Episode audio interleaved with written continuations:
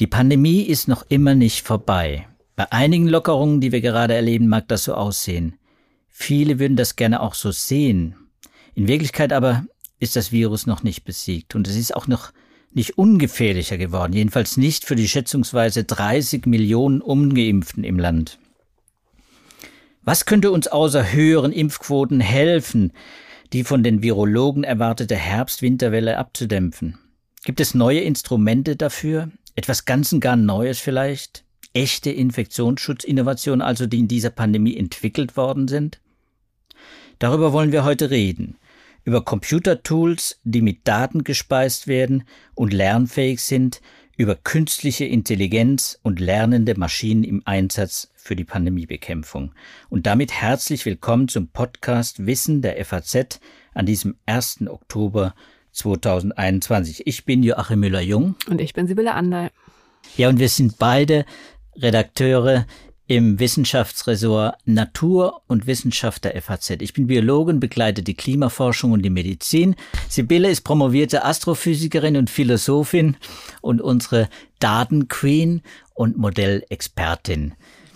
Sibylle, und das ist unser Thema heute, künstliche Intelligenz. Und du hast drei Paper entdeckt und die haben wir heute dabei, die werden wir auch verlinken, die sich eben mit lernenden Systemen, mit Big Data beschäftigen äh, in der Anwendung äh, für die Pandemiebekämpfung. Und ein sehr neues Paper, sehr aktuelles Paper aus Nature finde ich auch ganz besonders interessant. Ein sehr lebensnahes Paper, in dem mal aufgearbeitet wurde, was solche Algorithmen mit denen die künstliche Intelligenz arbeitet, leisten können, um ja die die Grenzkontrollen zu verbessern, sprich um äh, Covid-Erkrankte und vor allem eben die asymptomatisch äh, asymptomatischen Virusträger zu identifizieren. Und zwar rechtzeitig zu identifizieren und äh, auch äh, möglichst effizient zu identifizieren. Und da Erzähl uns doch mal, was da äh, geleistet worden ist und was das vielleicht auch bedeuten könnte für die weitere äh, Aufdeckung von ja, Covid-Fällen und Infektionen im Laufe des Herbst-Winters. Ja, Joachim, das stimmt. Das ist äh, natürlich erstmal ein spannendes Thema, sich zu fragen, welche Innovationen es vielleicht noch geben könnte, neben den bekannten Strategien des Testens und der Maßnahmen, die wir bisher schon kennen, des Impfens.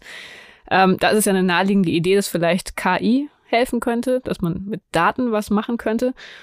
Und ich war erstaunt, diese Studie zu finden, aktuell in Nature. Du hattest es schon gesagt, da geht es darum, wie man die Grenzkontrollen optimieren kann. Das ist eine Studie, ähm, die im vergangenen Jahr durchgeführt wurde, im vergangenen Sommer ähm, bis in den Herbst hinein. Ähm, und da war das Ziel, durch eine KI die Reisenden von vornherein einzuschätzen in Hinsicht auf das Risiko einer Infektion, die asymptomatischen, wie du schon gerade gesagt hattest, um dann ganz gezielt testen zu können. Wir erinnern uns, im vergangenen Jahr waren die Tests noch nicht besonders verbreitet. Also insofern war es ein bisschen eine andere Situation als die, die wir heute haben. Ähm, man hatte damals PCR-Tests, ähm, aber wahrscheinlich erinnern sich die meisten noch, es war schon relativ aufwendig, diese Tests zu bekommen. Ähm, teuer, schwierig. Die Schnelltests waren noch nicht so richtig im Einsatz. Und ähm, ja, insofern gab es da ein Experiment in Griechenland, ähm, von dem ich vorher gar nichts gehört hatte, wo aber tatsächlich an den Grenzen KI eingesetzt wurde, um diese Einschätzung ähm, auf der Grundlage von so ein paar Informationen, die die abgefragt haben vorher von den Reisenden, zu leisten, um dann die begrenzten Testkapazitäten in optimaler Art und Weise anzuwenden. Und diese Daten, die wurden jetzt ausgewertet und das wurde präsentiert in Nature zusammen mit einem Kommentar, der die Studie nochmal zusammengefasst hat, von einem Wissenschaftler aus Berkeley. Und das klingt tatsächlich ähm, ziemlich erfolgreich. Also so wie die das implementiert haben, hat es funktioniert und das kann, glaube ich, als Beispiel gelten, wie künstliche Intelligenz ähm, tatsächlich in der Lage ist, äh, so ganz lebenspraktische Anwendungen zu liefern, äh, die ja so praktikabel sind, dass sie auch im Rahmen der geltenden Datenschutzrichtlinien, die ja nun in Europa überall recht streng sind, äh, anwendbar sind. Ja, jetzt hast du gesagt, äh, ist erfolgreich. Das ist natürlich bei KI die ja inzwischen in der Medizin sehr breit eingesetzt wird, muss man sagen. Zumindest mal experimentell sehr breit eingesetzt wird. Es gibt viele Studien aus allen Bereichen der Medizin, von der Psychologie angefangen, von der, bis eben äh, zur äh, Infektionsforschung und äh, in der Onkologie sehr viel. Und man liest immer wieder, ja, erfolgreich und ähm, und sie können äh, die Bilder, die die äh, Radiochirurgen und die Radiologen äh, ermitteln und äh, auswerten, äh, sehr, sehr, sehr schön, sehr gut, sehr erfolgreich, äh, mit einer hohen Trefferquote äh, auch entziffern, sprich, sie können also Krankheiten erkennen und so weiter. Also in der Diagnostik immer wieder hört man sehr erfolgreich und dann kommt aber immer wieder aber, ein Aber dazu. Also jetzt müssen wir über Quantitäten, glaube ich, einfach sprechen. Wir müssen das mal quantifizieren. Was heißt denn erfolgreich? Einen einzelnen Infizierten zu identifizieren, erfolgreich zu identifizieren, vielleicht sogar zwei, drei Tage vorher zu identifizieren, das ist natürlich erfolgreich. Aber wenn man das in der breiten Masse machen will, und das muss man ja dann an den Flughäfen, dann muss das ja auch statistisch auch messbar sein. Genau, also wir müssen uns sowieso die Details mal angucken. Das nächste aber, was es noch gibt, das sind natürlich dann auch zu versteckte Bias-Phänomene, weil man ja bei KI oft nicht so richtig weiß, was macht die da eigentlich und kommen dann nicht manchmal auch ziemlich blödsinnige Schlüsse dabei raus, die bestimmte Personengruppen vielleicht auch diskriminieren im schlimmsten Fall. Also da muss man genau hinsehen. Was haben die in Griechenland gemacht? Also, wir erinnern uns an den vergangenen Sommer. Ähm, da war ja das Problem, dass man irgendwie mit den Reisenden umgehen musste. Und das haben dann die meisten Länder damit ähm, dadurch geregelt, dass sie Länder klassifiziert haben auf der Grundlage von Infektionsfällen, auf der Grundlage von Todesfällen und auf der Grundlage von Positivraten der durchgeführten Tests. Und dann ähm, gab es oft so eine Einstufung ähm, der Gruppe von Ländern, wo es keine Einschränkungen gab, dann sogenannte graue Länder, wo man einen PCR-Test brauchte, einen negativen Test, um in ein anderes Land einzureisen. Dann die roten Länder, wo die Einreisenden sich zunächst mal in Quarantäne begeben mussten. Und dann die schwarzen Länder, wo es ganz schlimm war, wo vielleicht irgendwelche neuen Mutanten aufgetaucht sind, wo gar keine Einreise erlaubt war. Und da war jetzt die Überlegung der Wissenschaftler, dass das vielleicht ein bisschen zu grob ist, wenn man ein gesamtes Land so einer Klassifizierung unterwirft auf der Grundlage eben dieser, dieser Kennzahlen, die ja hier in Deutschland auch sowieso schon sehr kontrovers diskutiert wurden. Und warum das problematisch ist, das ist, glaube ich, auch sofort offensichtlich. Jedes Land hat andere Teststrategien, hat andere Vorgehensweisen, die Covid-Toten ähm, zu zählen. Also da ist eine Vergleichbarkeit gar nicht so richtig gegeben und so eine einfache Klassifizierung der Länder, die macht sich sofort verdächtig, Ungleichheiten und Ungerechtigkeiten zu provozieren. Insofern war die Überlegung der Wissenschaftler, dass sie die Einreisenden 24 Stunden vor ihrer Einreise nach bestimmten Daten befragt haben, also Herkunftsland, dann bestimmte demografische Daten, sowas wie äh, die Herkunftsregion, das Alter, äh, Geschlecht und dann Ort und Zeitpunkt der Einreise. Diese Daten wurden eingereicht und das war dann die Grundlage für die künstliche Intelligenz. Ähm, und die künstliche Intelligenz, die funktionierte dann in zwei Schritten. Als erstes wurden die Reisenden in Gruppen unterteilt. Und zwar in feinere Gruppen, nicht nur nach Herkunftsland, weil in einzelnen Ländern regional auch zum Beispiel sehr große Unterschiede auftreten konnten. Oder es kann natürlich auch immer sehr große Unterschiede in Be Bezug auf Altersgruppen geben. Ähm, da hat die künstliche Intelligenz als erstes geguckt, äh, ob diese Länderklassifizierung der Reisenden ausreichend ist oder ob sie dann noch feiner, feinere Gruppen einteilen muss. Wenn das notwendig war, dann hat sie das vorgenommen. Und dann war der zweite Schritt, ähm, tagesaktuell die Prävalenz, also die Inzidenz der Reisenden zu schätzen. Und zwar auf der Grundlage ähm, der PCR-Tests, die bei der Einreise vorgenommen wurden. Und die künstliche Intelligenz hat dann sozusagen in Realtime sich angepasst, gelernt und hat dann jeweils auf der Grundlage der Testergebnisse, die sie da durchgeführt hat, die Schätzung an die Reisegruppen angepasst, also eben ohne Daten aus den Herkunftsländern zu nutzen. Äh, ganz explizit wurden nicht die von den Ländern gemeldeten Inzidenzen oder Todesfälle in diese Berechnung mit einbezogen. Und ähm, das war das eine. Und das andere, was die künstliche Intelligenz dann gemacht hat, war zu gucken, aus welchen Gruppen also beispielsweise aus welchen Ländern gibt es sehr, sehr wenige Einreisende, sodass äh, die Testergebnisse, die für diese Gruppen vorlagen, statistisch nicht sehr aussagekräftig sind. Das ist natürlich eine Gefahr, wenn man eine künstliche Intelligenz nutzt, dass man bestimmte Gruppen, die einfach kaum getestet werden, als äh, ungefährlich einschätzt. Und insofern hat die künstliche Intelligenz dann gerade versucht, Informationen zu diesen Gruppen zu generieren, indem da dann zusätzliche Tests durchgeführt wurden, um dann einschätzen zu können, ähm, wie diese Gruppen in Bezug auf ihr Infektionsrisiko einzuschätzen sind.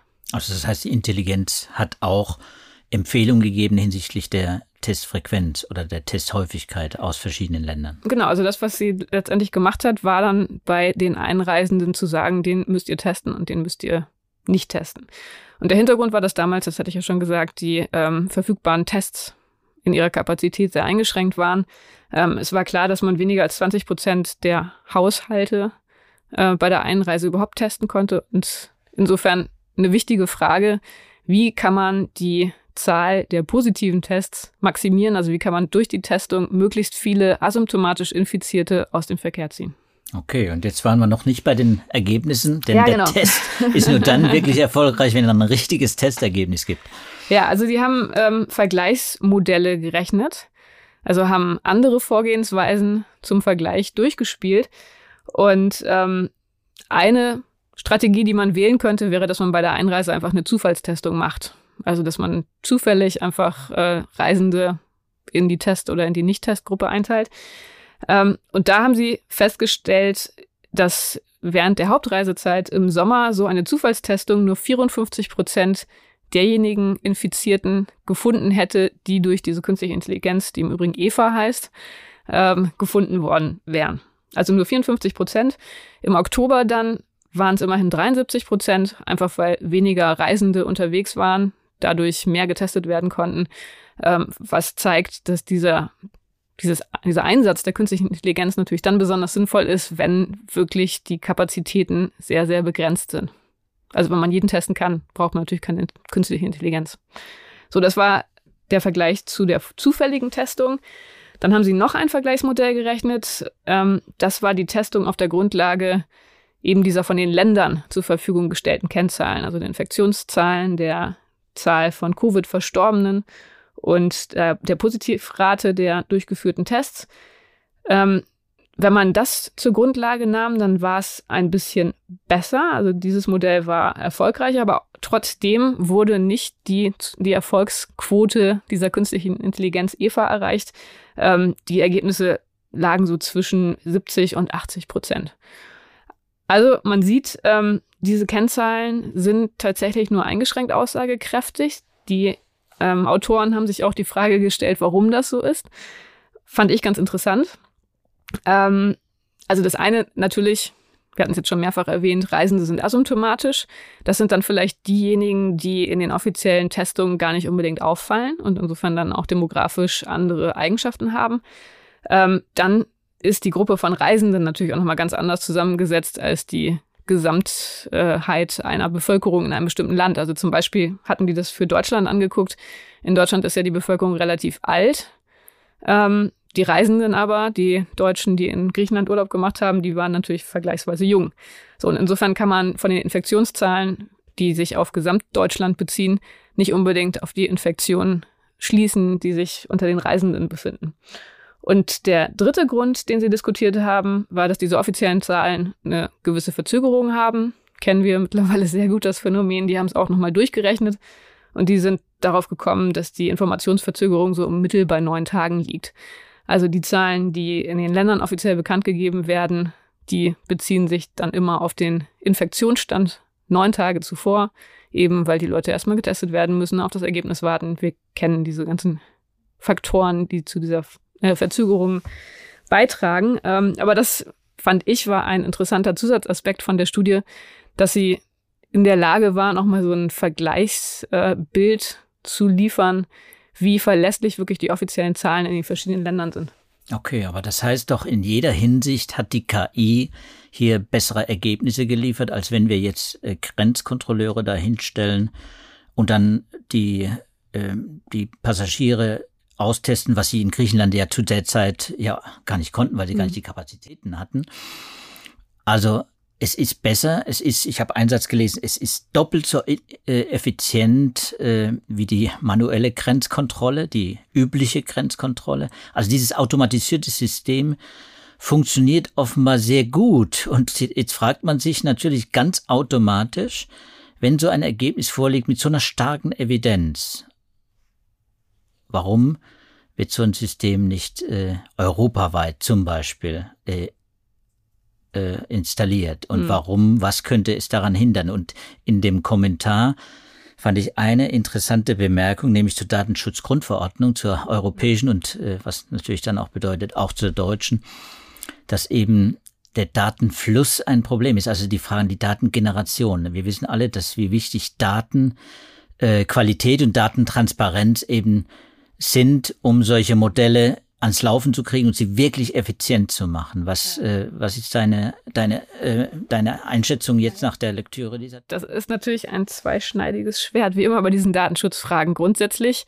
sind ja, ist ja das Anliegen dieser Datenschutzgrundverordnung sehr äh, unterstützenswert. Also natürlich muss man aufpassen, dass Daten nicht missbraucht werden.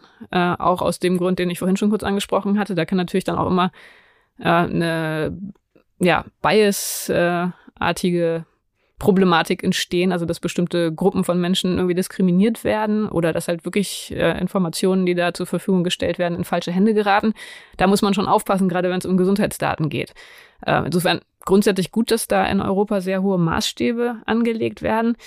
Ähm, aber, das haben wir in Deutschland ja von Anfang an gesehen und zu dieser Pandemie, das steht in Konkurrenz mit dem Bestreben, ähm, an Informationen zu kommen und diese Informationen im Dienste des Infektionsschutzes zu nutzen. Also das war hier in Deutschland mit fehlenden Tests und mit fehlenden repräsentativen ähm, Experimenten auch von Anfang an immer ein Problem. Das ist, dass die Wissenschaftler gesagt haben, wir hätten gerne bessere Daten, aber wir kriegen sie hier nicht. Die Autoren dieser Studie, die ähm, schreiben explizit, dass sie sich von Anfang an, also noch bevor sie überhaupt die KI aufgesetzt haben, äh, sich mit Rechtsanwälten, Epidemiologen und Politikern zusammengesetzt haben, um auszuloten, wo dieser Kompromiss zwischen Datenschutz und ähm, einer guten Performance dieser KI liegen kann. Und ähm, ein Anliegen war in der Tat immer, so wenig Informationen wie möglich zu nutzen. Ähm, zum Beispiel wäre es relativ einfach, den Beruf der Reisenden ähm, einzubeziehen. Bestimmte Berufsgruppen sind stärker gefährdet, sich zu infizieren als andere. Das wäre eine sehr aussagekräftige Variable. Die haben sie aber extra rausgelassen, weil sie sich gesagt haben, das ist etwas, was zu sehr ins, ähm, in ja, die Privatsphäre der Reisenden eingreift. Darauf verzichten wir. Ähm, sie haben sich wirklich nur auf sehr allgemeine demografische Daten bezogen und haben auch in ihrem Paper immer versucht, diese Daten möglichst anonymisiert, also zum Beispiel in einer relativen Skala zu ähm, präsentieren. Dann das nächste war, dass sie versucht haben, wirklich Transparenz zu garantieren. Ähm, gerade bei der Frage, wer zusätzlich getestet wird, einfach um die Informationsgrundlage zu verbessern. Das ist natürlich ein bisschen eine schwierige Geschichte, weil man da eben gerade immer in Verdacht gerät, dass man mit Vorurteilen daran geht. Also wenn einer an der Grenze dann ab angehalten wird und rausgezogen wird, dann genau. heißt, dich müssen wir jetzt testen, das sagt unsere KI. Ja. Und deshalb haben sie sich um Transparenz bemüht, Extratests werden durch große Konfidenzintervalle motiviert. Also bei den Gruppen, wo die Unsicherheit besonders groß ist, da werden die Extratests durchgeführt. Diese Unsicherheit wird quantifiziert. Ähm, und insofern hat man ein ziemlich belastbares ähm, Argument, warum man diese Extratests durchführt. Das wird auch visualisiert von der KI. Also insofern ist das schon mal eine gute Grundlage, um Vertrauen in die KI aufzubauen. Und dann äh, der letzte Punkt war, dass sie sich um Flexibilität bemüht haben, also eine KI zu entwickeln, die in verschiedener Hinsicht angepasst werden kann. Wir merken das ja, wenn wir jetzt die Studie lesen, dieses Problem der eingeschränkten Testkapazitäten, das besteht so gar nicht mehr und insofern ist die Studie auch ein Stück weit veraltet. Aber sie schreiben, dass man ähm, relativ einfach zum Beispiel den Impfstatus mit einbeziehen kann, ähm, dass man auch Schnelltests mit einbeziehen kann. Also das haben sie schon im Kopf, dass man da ähm, jeweils relativ schnell auf die aktuellen Gegebenheiten äh, sich einstellen muss. Und zu deiner Frage äh, der Anwendung, ja, ich bin mal gespannt, ob man diese Dinge jetzt wirklich mehr auch nutzt. Ähm, aber es ist natürlich genau wie du sagst. Wir sind hier in Europa sehr sensibilisiert aus guten Gründen. Und ähm, ja, jetzt im Rahmen der Pandemie extra Rechte zu fordern oder den Datenschutz zu beschränken, das ist eine ganz schwierige Geschichte. Und da ist es dann gut, wenn man so eine Studie hat, wo man sagen kann, es funktioniert. Ähm, und wir haben uns wirklich bemüht um Transparenz und um möglichst geringen Datenaufwand. Aber ob man das dann politisch durchsetzen kann, das ist, glaube ich, eine ganz andere Geschichte. Das muss nochmal an anderer Stelle diskutiert werden. Also es ist auf jeden Fall eine datenschutzfreundliche ähm, Lösung äh, und ein Experiment, äh, das äh, jedenfalls, finde ich, äh, in politischen Kreisen auch diskutiert werden sollte. Ja, und es gab ja ganz oft die Beschwerde im Zuge der Pandemie, dass die Werkzeuge, die angewendet wurden, zu grobschlächtig sind. Also das ganze Gruppen von Menschen über einen Kamm geschert wurden, was vielleicht gar nicht unbedingt äh, gerechtfertigt werden kann. Und ich meine, wenn man das nicht will, wenn man nicht einen globalen Lockdown zum Beispiel will und alles schließt, also dann braucht man Informationen, dann braucht man irgendeine Datengrundlage, um Differenzierung zu rechtfertigen, dann ist das halt die Kröte, die man schlucken muss, dass man dann ähm, im Datenschutz ein bisschen vielleicht zurückstecken äh, muss. Aber das sind halt, glaube ich, so die beiden Pole und die beiden Werkzeuge, die wir haben. Wenn wir keine sehr groben Maßnahmen durchführen wollen, dann brauchen wir Informationen und dann ist die Frage, wo wir die herbekommen. Ja, und die Stichprobe ist ja auch äh, so groß, äh, glaube ich, äh, und deswegen ist es bestimmt auch in Nature auch veröffentlicht worden, in einem sehr hochrangigen Journal, äh, dass man wirklich auch Aussagen treffen kann äh, aus diesem Experiment. Also die, die Trainingsstichprobe und dann die Teststichprobe war ja so groß, dass man hier ähm, dann weiß, äh, dieses System in dem Rahmen könnte funktionieren und wäre auch übertragbar unter Umständen eben auf andere Länder. Nur jetzt äh, muss man eben auch den Schritt gehen. Wie du sagst, wir haben immer wieder gehört, äh, wir benutzen Corona-Schutzmaßnahmen aus dem Mittelalter oder aus vor 200 Jahren. Also Lockdown und äh, Ausgangsbeschränkungen, all diese Stichworte, die wir tausendmal gehört haben während der Pandemie. Hier haben wir eine Lösung, die wirklich äh, zeitgemäß ist, finde ich, äh, die wirklich äh, aktuell ist und auch einen starken Realitätsbezug hat. Also für jetzt auch in der kommenden Herbst-Winterwelle. Eine andere, äh, da wird es wieder schwierig, äh, weil sie nämlich äh, gewissermaßen auch wieder Entwicklungsbedarf hat. Äh, das ist, bezieht sich auf das zweite Paper.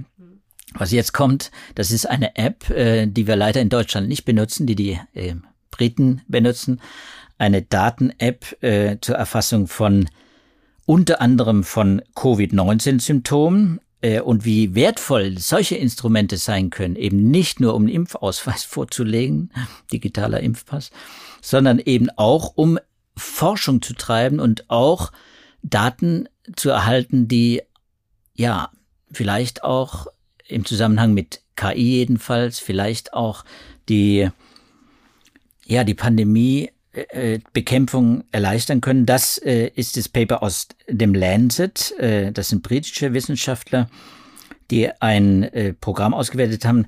Da willst du uns vielleicht noch kurz was dazu sagen. Ein, ein Programm äh, des UK National Health Service, in dem äh, ermittelt worden ist, wie aussagekräftig die Symptome, und zwar die Meldung der Symptome durch die Infizierten, beziehungsweise durch die Covid-19-Kranken selbst, sein können, um damit dann die Krankheit selbst beziehungsweise eine Infektion überhaupt bei symptomatischen Patienten äh, zu identifizieren und zwar möglichst früh zu identifizieren. Vielleicht kannst du das nochmal kurz vorstellen.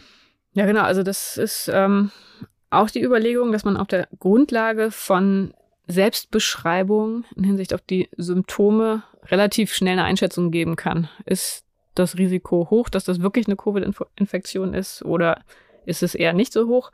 Ähm, wieder ein sehr, sehr umfangreiches Datenset. Wir hatten das jetzt ja im Podcast schon mehrere Male, dass es in den Vereinigten Königreichen einfach sehr, sehr viele gute Daten gibt. Die sind sehr, sehr gut im Datensammeln gewesen während der Pandemie. Ähm, da sind 182.991 Teilnehmer ähm, für das Training-Set genutzt worden, also um die KI zu trainieren. Und dann wurden 15.049 Teilnehmer für die nachfolgenden Tests genutzt. Die Daten wurden auch ähm, ja, im vergangenen Jahr gesammelt. Und ähm, auch da wurden verschiedene Modelle verglichen. Also verschiedene Modelle, die auf der Grundlage der gemeldeten Symptome einschätzen sollten, liegt eine Infektion vor oder nicht. Ähm, das erste, ein sehr, sehr einfaches Modell, wo alle ähm, Teilnehmer, die Husten, Fieber oder Geruchsverlust gemeldet haben, als verdächtig eingestuft worden. Dann ein äh, zweites Modell, wo es äh, um Symptomprofile ging, also um spezielle Kombinationen von Symptomen und auch demografische Informationen genutzt wurden. Und dann ein drittes Modell, was noch komplexer aufgebaut war, wo auch Vorerkrankungen ähm, berücksichtigt wurden, dann die Symptome, die Demografie, auch Berufinformationen und der zeitliche Verlauf der Symptome. Und ähm, da zeigte sich, dass dieses komplexe Modell, was wirklich viele Informationen nutzt, dass das ziemlich gut in der Lage war, ähm, das Ergebnis der PCR-Tests, was eben auch in der App abgefragt wurde, vorherzusagen. Und ähm, das war dann auch deshalb interessant, weil auf der Grundlage dieser Daten sehr viele Zusatzinformationen generiert werden konnten. Also ob sich verschiedene Bevölkerungsgruppen in Bezug auf die Symptome unterscheiden. Ist ja auch eine Frage, die haben wir hier auch schon mal im Podcast äh, diskutiert. Und in der Tat gibt es da Unterschiede. Ähm, zum Beispiel, interessanterweise, gab es einen Unterschied zwischen der Gruppe von Teilnehmern, die im Gesundheitssektor arbeiten und denen, die dort eben nicht arbeiten. Ähm, es gab einen Unterschied in Bezug auf Altersgruppen, also junge Menschen äh, oder mittelalte Menschen haben andere Symptome als ganz alte Menschen. Bei den äh, über 80-Jährigen zum Beispiel, da ist viel Schüttelfrost gemeldet worden, worden. Das ist bei den 40- bis 59-Jährigen nicht der Fall gewesen. Die haben eher über hartnäckigen Husten geklagt. Äh, bei allen gab es Geruchsverlust. Und grundsätzlich ähm, gruppenübergreifend waren die relevantesten Symptome Geruchsverlust, Brustschmerzen, ähm, dauerhafter Husten, Kurzatmigkeit, Unterleibsschmerzen, Blasen am Fuß, interessanterweise, ähm, Augenschmerzen und Muskelschmerzen. Also in dem Paper steht noch eine Menge drin an Zusatzinformationen, die sie aus diesen Daten generieren konnten. Und das wäre natürlich schon auch wirklich super, wenn man so eine App hätte. Ähm, vielleicht, also ich denke, irgendwie hat das jeder mittlerweile schon miterlebt äh, in der eigenen Umgebung, dass man da Fälle hatte von Menschen, die Symptome gezeigt haben, die dann aber auf ihr Testergebnis warten mussten und wo dann die ganze Gruppe von Kontaktpersonen tagelang gezittert hat, wann endlich dieses blöde Testergebnis kommt, ähm, weil man einfach so lange keine Sicherheit hatte. Und wenn man da dann schon sagen könnte, naja gut, die Symptome, die sind schon, die deuten mit einer hohen Wahrscheinlichkeit darauf hin, dass wir es hier wirklich mit einer ähm, Covid-Infektion zu tun haben, das würde schon irgendwie helfen. Ja, das, das geht immer um Wahrscheinlichkeiten, das muss man einfach auch sagen. Dass äh, die KIs, äh, das weiß man ja auch aus anderen Bereichen äh, der KI-Nutzung in der Medizin, äh, sind nie hundertprozentig. Aber allein wenn sie, und das bemerken wir jetzt ja, damit mit solchen Zahlen können wir ja inzwischen auch umgehen, wenn wir eine Wahrscheinlichkeit von 90 Prozent oder 80 Prozent haben, wissen wir, das ist eine hohe Wahrscheinlichkeit. Äh, und dann geht man auch anders um, dann verändert man sein eigenes Verhalten. Das, glaube ich, ist, muss man immer im Hinterkopf behalten, dass hier es hier ja auch um Verhaltensveränderung geht, und zwar um frühzeitige Verhaltensveränderung. Das heißt, wenn man eine hohe Wahrscheinlichkeit hat, die App ausgibt, dass man Covid äh, hat, dann äh, wird man zu Hause bleiben, hoffentlich. Natürlich wird das auch wieder nicht jeder machen, nicht 100 Prozent, aber die Wahrscheinlichkeit ist ja dann doch sehr viel größer und äh, und ich will mal sagen, so dass dieses Nudging-Potenzial so einer App oder einer künstlichen Intelligenz, die dahinter steht, ist schon ist schon beachtlich, ne? weil man doch einer Maschine, die sowas errechnet, die äh, quasi auch eine hohe Datendichte und Datenqualität im Hintergrund hat, ja doch auch eine starke Aussagekraft hat. Ja, wobei man da natürlich wirklich immer auch kritisch sein muss. Also ich fand es sehr bemerkenswert in positiver Art und Weise, dass sich da die griechischen Autoren solche Gedanken über Transparenz gemacht haben. Also das wissen wir ja mittlerweile auf der Grundlage vieler Beispiele, wo KI ganz merkwürdige Dinge im Hintergrund gemacht hat und dann äh, jenseits ihres Testsets zu völlig abwegigen Schlüssen gekommen ist. Und wenn man das dann in relevanten Situationen einsetzt und die KI einfach offensichtlich einen Quatsch macht, dann ist es natürlich gefährlich. Und insofern ist Transparenz da immer ein ganz, ganz wichtiger Punkt. Ähm, Wenn es so eine Symptom-App ist, da kann ja im Prinzip jetzt erstmal nicht so viel schief gehen, würde ich sagen, solange das nicht direkte Konsequenzen hat, was weiß ich, für den Arbeitgeber oder so. Aber wenn es halt wirklich nur für eine eigene Einschätzung genutzt wird, dann ist es, glaube ich, in Ordnung, einfach um für eine gewisse Sicherheit zu sorgen. Aber grundsätzlich, also ich bin bei KI-Anwendungen immer vorsichtig, weil man einfach weiß, dass da auch immer mal was schieflaufen kann, wenn die Transparenz nicht gegeben ist. Und weil sie natürlich auch missbraucht werden. Das wissen wir ja auch aus dem Alltag. Stichwort unsere Handys, die ja nun viel KI enthalten, manchmal sogar die Smartwatches und alles, was wir so an uns tragen und mit uns führen an elektronischen Instrumenten. Da wird viel, auch im Laptop natürlich viel KI schon verwendet. Wir haben ja da unseren Digitech-Podcast, in dem sowas auch immer wieder auch thematisiert wird, finde ich sehr spannend.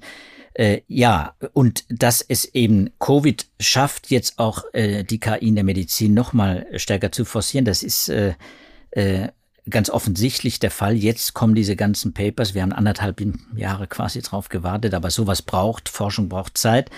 Äh, jetzt kommen die Paper und äh, da ist auch eins dabei heute äh, von der Pennsylvania State University, das in, in den Proceedings äh, erscheint, erschienen ist, wo es um die Voraussage geht äh, von von Mutationen, von Varianten. Dein Lieblingsthema. Mein Lieblingsthema. Und deswegen habe ich mir das natürlich auch ein bisschen genauer angeguckt.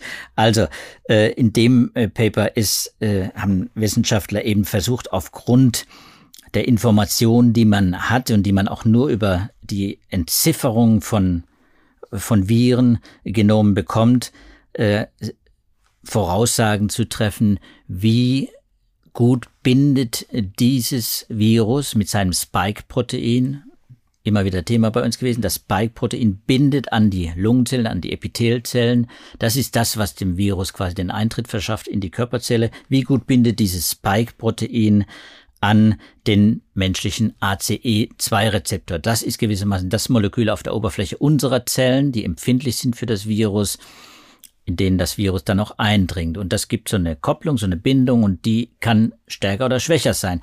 Und die Wissenschaftler haben jetzt einfach mal durchgetestet, fand ich ganz äh, spannend, einfach am Computer mal durchgetestet, wenn wir die Information etwas, also die Erbinformation des Virus für dieses Spike-Protein an der einen oder anderen Stelle verändern, was verändern wir damit an dem Molekül selbst und wie gut ist danach die Bindung.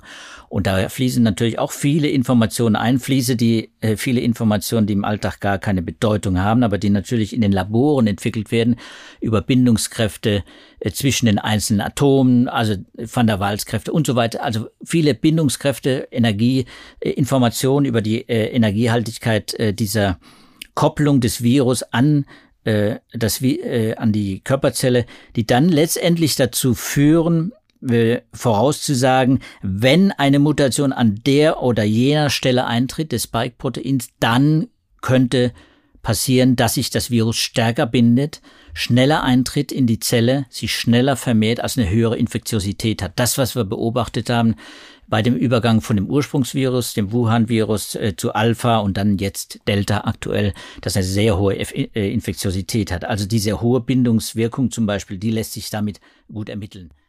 Und was sagt uns das? Und das sagt uns dann, dass man natürlich äh, bei der bei der Entzifferung, die ja nun auch, wie wir wissen, inzwischen ja in vielen Ländern verstärkt wird, auch bei uns übrigens, vorher vor Corona sehr lückenhaft war, kaum gemacht worden ist, in Großbritannien intensiv, in Dänemark auch, bei uns weniger, dass die Erbinformationen, die man bekommt äh, von den Viren, natürlich in der Hinsicht dann genutzt werden kann und man nicht nur einschätzen kann, welche Art, welche Variante ist es, sondern wie nah ist dieses Virus dran äh, an einer äh, höheren Infektiosität. Also wie viele Mutationen braucht es denn? An welchen Stellen?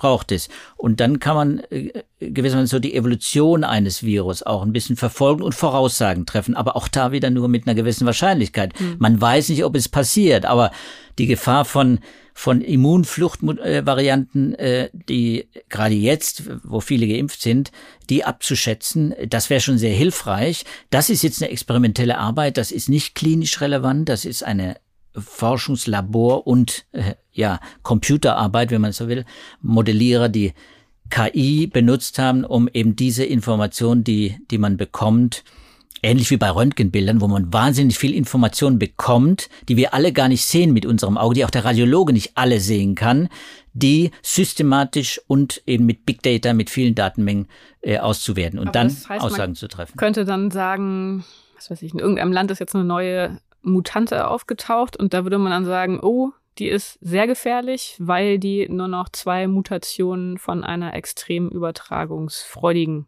Mutante entfernt ist. So? Genau. Und man kann nicht nur das äh, äh, einschätzen quantitativ äh, mit einer relativ großen Unsicherheit jeweils. Wie gesagt, es kann auch sein, dass eine Mutation auch verloren geht. Es kann auch sein, dass die Aussage in, äh, in, in anderen Kontexten auch wieder anders ist, weil die Genetik auch, also die Genetik des des Infizierten auch immer eine Rolle spielt, dass das vielleicht gar keine Rolle spielt. Es ist auch so, dass viele dieser Varianten natürlich, die sehr erfolgreich im Labor ähm, ein, eine Zellkultur infizieren, dann in der in der, in der Wirklichkeit, in der Lebenswelt, in der Realwelt äh, da nicht so erfolgreich sind. Das haben wir zum Beispiel bei, bei Beta, äh, bei dieser Version äh, Beta erlebt, eine Immunflucht, starke Immunflucht-Variante, äh, äh, stärker noch als Alpha und äh, auch eigentlich stärker, was Immunflucht mhm. angeht, äh, gegenüber Delta und trotzdem nicht erfolgreich war, weil es eben andere Eigenschaften hat, die es wieder bremsen gewissermaßen oder wo das Immunsystem einfach besser damit umgeht. Das heißt, man kann keine konkreten Voraussagen über den Verlauf, über den weiteren Verlauf der Pandemie insgesamt, über die Ausbreitungsgeschwindigkeit einer neuen Variante machen, sondern man kann wieder nur Wahrscheinlichkeitsaussagen treffen und sagen, hier haben wir eine Variante das wird ja jetzt äh, überwacht auch, die ist nah dran. Und da müssen wir jetzt auch äh, vielleicht auch stärker noch äh, hinterher sein, was die, was die mhm. Genomsequenzierungen angeht. Mhm. Ja, spannend. Das klingt so, als würden wir da auch nochmal irgendwann einen gesonderten Podcast dazu machen können. Mal wieder ein Mutationspodcast. Aber für heute ist, glaube ich, unsere Zeit langsam abgelaufen. Genau. Wir sollten eigentlich, wir sollten eigentlich hier einen Schluss machen. Äh, und wir werden natürlich hier auch Schluss machen, äh, ohne den Hinweis äh, natürlich, dass wir dass wir mit Corona natürlich auch weitermachen, äh, mit äh, weiteren Podcasts, aber dazwischen immer wieder auch die Absicht haben, Sibylle. Ja, eben, ich hätte auch nichts dagegen, wenn sich jetzt einfach alle Menschen so vernünftig verhalten, dass Corona einfach kein Thema mehr ist und Dann, wir wieder zu anderen schönen Themen Damit werden wir können. alle glücklich, genau. Ja. Und ich hoffe, dass es so kommt. Äh, für heute war es es jedenfalls mit unserem Podcast FAZ Wissen zur künstlichen Intelligenz in der Pandemie. Wir haben äh, immer wieder auch äh, Post in unserem E-Mail-Fach. Wir nehmen gerne Anregungen und Kommentare entgegen. Solche zum Beispiel wie Andreas Breitenstein äh, aus der Schweiz sie uns äh, geschickt hat, finde ich ganz interessant. Er hat vorgeschlagen, dass wir uns mit Impfstoffen der nächsten Generation beschäftigen, also Impfstoffe, die nicht äh, indiziert werden, nicht intramuskulär indiziert werden, sondern zum Beispiel Impfstoffe, die als Nasenspray verabreicht werden und damit eine ganz andere Immunität auch verab, äh, verleihen, nämlich schon an den Schleimhäuten, was ganz interessant ist, auch was den äh, Infekt, was die Ausbreitung des Virus, den Infektionsverlauf dann nochmal angeht. Damit werden wir uns sicher beschäftigen. Äh, wir suchen ganz sicher nach entsprechenden Papern. Ich bin jetzt da gewissermaßen sensibilisiert und vielleicht schaffen wir es nächste Woche. Wenn nicht, gibt es ganz viele aktuelle Paper. Wir beschäftigen uns eben mit aktuellen, wichtigen und neuen und spannenden aktuellen Themen. So, und jetzt würde ich sagen, wenn Sie uns schreiben wollen, dann machen Sie Ihre Vorschläge oder auch schicken Sie uns Ihre Kommentare unter dem Stichwort Podcast an wissenschaft.faz.de und wenn Ihnen unsere heutige Folge gefallen hat und wenn Sie die nächste Folge nicht verpassen wollen, dann können Sie uns natürlich bei allen Podcast-Plattformen abonnieren. Und das war es für diesmal, Sibylle. Wir verabschieden mhm. uns und hoffen, dass Sie auch beim nächsten Mal wieder mit dabei sind. Bleiben Sie gesund und halten Sie durch. Auch den Winter schaffen wir. Tschüss zusammen. Tschüss.